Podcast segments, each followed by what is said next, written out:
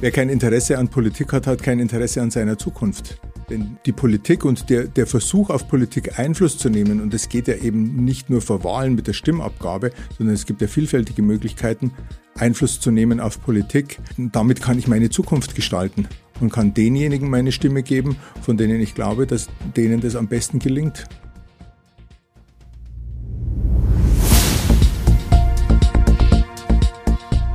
Zeit für Politik der Podcast der Bayerischen Landeszentrale für politische Bildungsarbeit.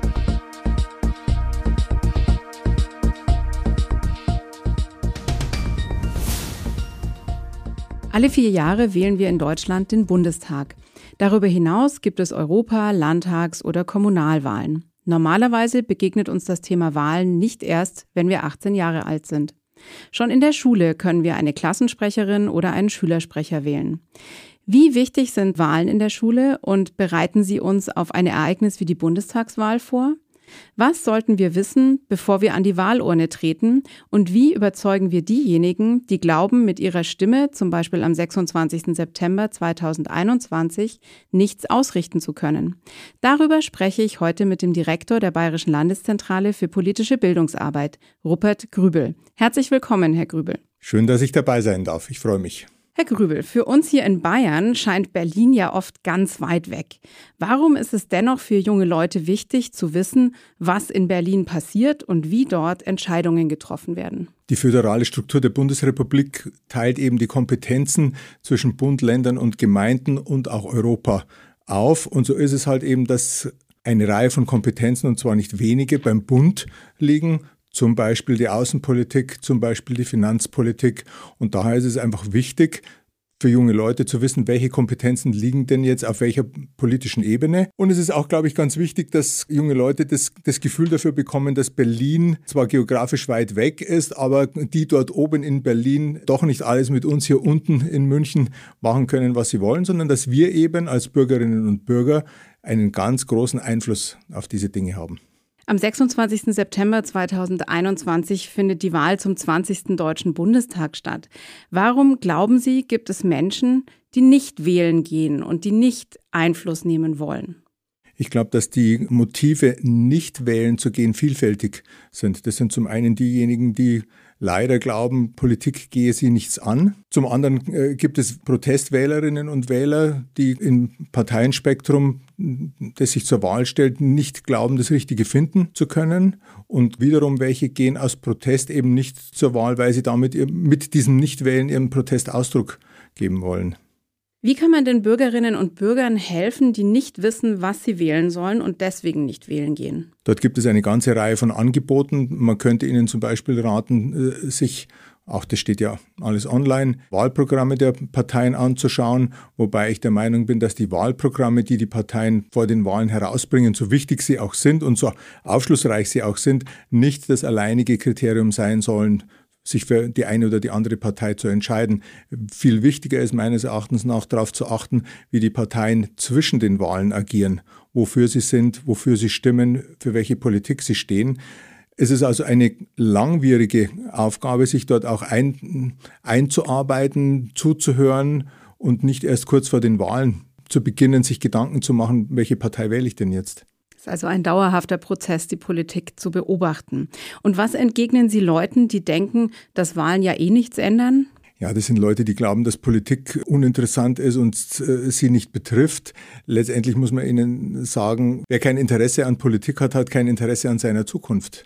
Denn die Politik und der, der Versuch auf Politik Einfluss zu nehmen, und es geht ja eben nicht nur vor Wahlen mit der Stimmabgabe, sondern es gibt ja vielfältige Möglichkeiten, Einfluss zu nehmen auf Politik. Damit kann ich meine Zukunft gestalten und kann denjenigen meine Stimme geben, von denen ich glaube, dass denen das am besten gelingt. Muss man in Deutschland denn erst 18 Jahre alt werden, um den Gang zur Wahlurne zu tätigen? Eine ganz schwierige Frage, denn das ist ja auch eine politische Frage. Diese, diese äh, Diskussion darüber, sollte man das Wahlalter senken, die hat ja in den, in den 60er Jahren schon begonnen. Damals war das Wahlalter eben noch bei 21 und äh, äh, es hat Parteien gegeben, die sich dagegen gewehrt haben, das Wahlalter auf 18 zu senken. Und es hat Parteien gegeben, die sich dafür ausgesprochen haben.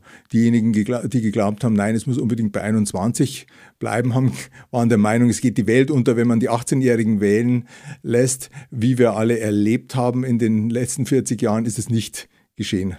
Die politische Welt äh, ist nicht untergegangen.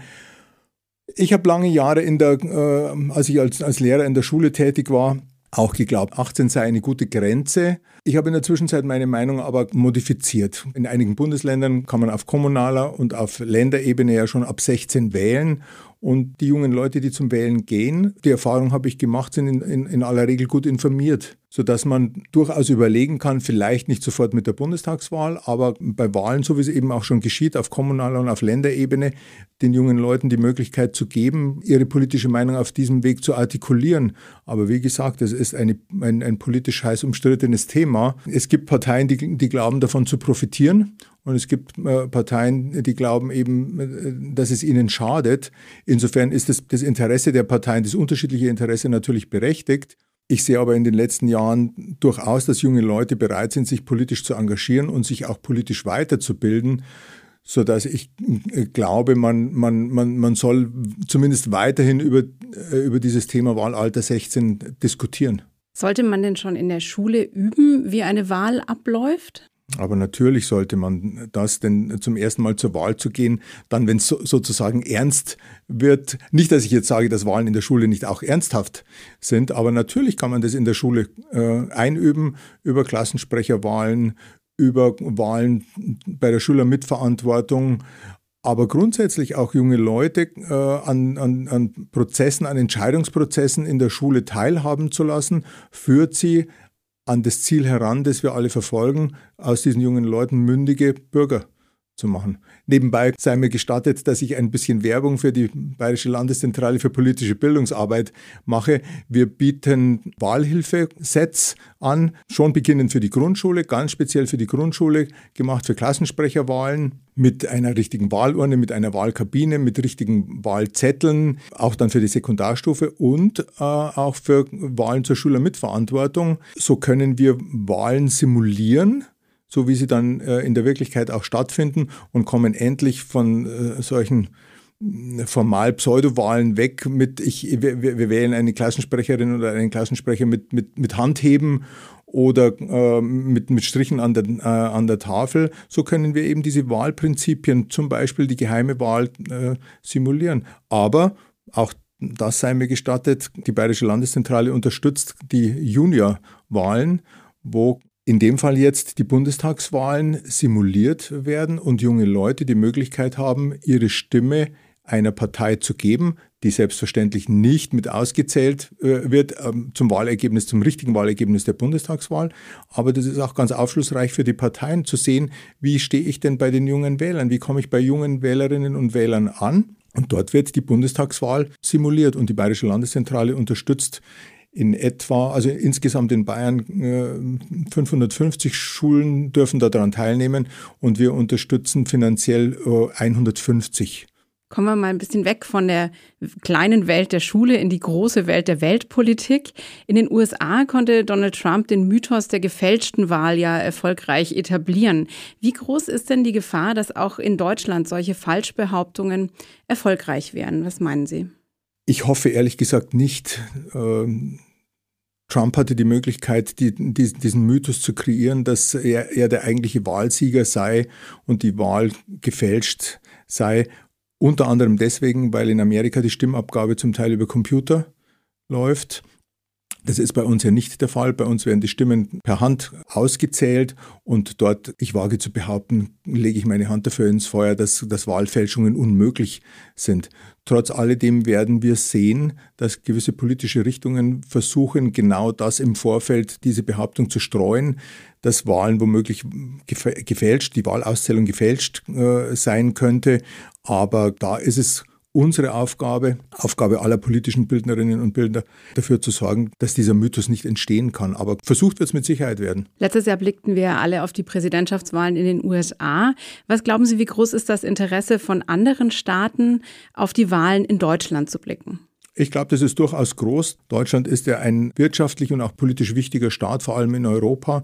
Insofern werden andere Länder mit großem Interesse darauf schauen, wie sich jetzt vor allem in der Post-Merkel-Ära die Politik verändern wird. Da gibt es ja Kandidaten, die, die für eine Kontinuität der Merkel-Politik stehen und andere, die, die eine ganz andere Politik einschlagen wollen. Insofern bin ich mir sicher, dass vielleicht sogar mit ein bisschen Sorge auf das Wahlergebnis geschaut wird. Wie wird sich die Politik in Deutschland, die ja vor allem in Europa auch andere Länder betrifft, betreffen wird, wie wird sie sich verändern. Und deswegen bin ich mir sicher, dass die, das Interesse sehr groß sein wird. Und wir schauen dann auch im nächsten Jahr auf die Präsidentschaftswahlen in Frankreich. Also in Europa wird es spannend.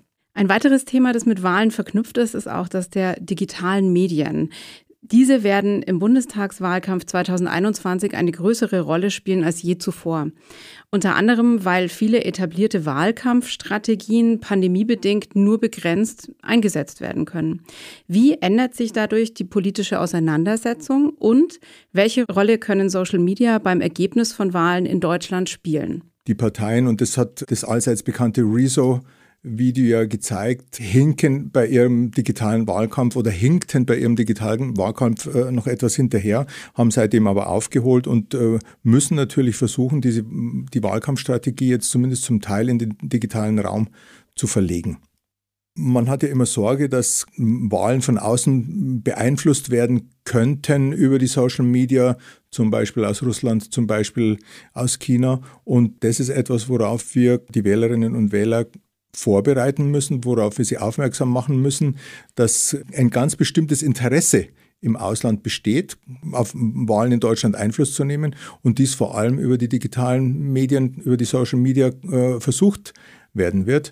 Da gilt es, diejenigen, die das versuchen, ausfindig zu machen und als Wahlmanipulierer zu identifizieren und den Wählerinnen und Wählern das auch mitzuteilen.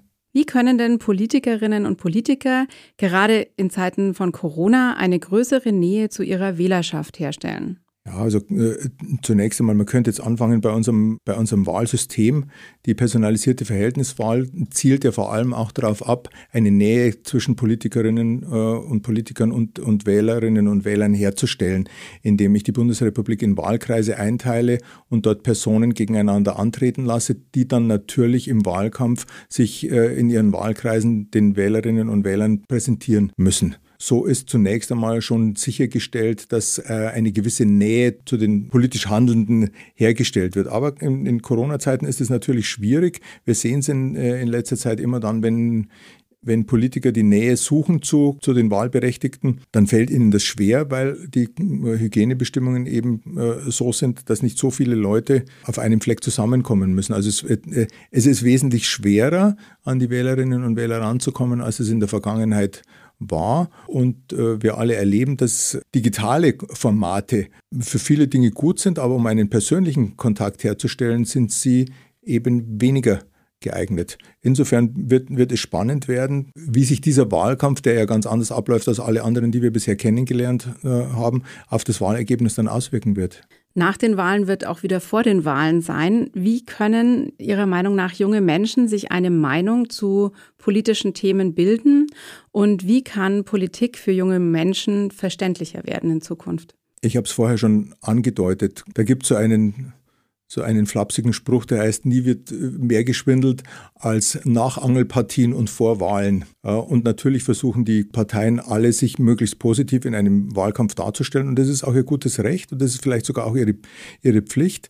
Wichtig ist aber, dass die Wählerinnen und Wähler, vor allem die Unerfahrenen, die Jungen, darauf achten, wie stehen die Politikerinnen und Politiker zu den Versprechungen, die sie vor den Wahlen gemacht haben. Schauen Sie, schaut ganz genau hin, was zwischen den Wahlen geschieht, wie stimmen die Parteien in den Landtagen, im Bundestag ab, wie verhalten sich die Politikerinnen und Politiker auf der kommunalen Ebene nach der Wahl und wir müssen sie messen an dem, was sie uns vorher versprochen haben. Herzlichen Dank, Herr Grübel. Sehr gerne. Eine Folge zum Thema Bundestag für den Einsatz im Unterricht haben wir für Sie auf unserer Homepage in der Rubrik Zeit für Politik bereitgestellt. Den Link dazu sowie weitere Informationen zu unserem Angebot rund um die Bundestagswahl finden Sie in den Show Notes. Wir bedanken uns, dass Sie heute zugehört haben. Wenn Sie mögen, abonnieren Sie unseren monatlichen Newsletter, um über neue Angebote der Bayerischen Landeszentrale auf dem Laufenden zu bleiben. Wir sind bald wieder für Sie da mit einer neuen Folge von Zeit für Politik.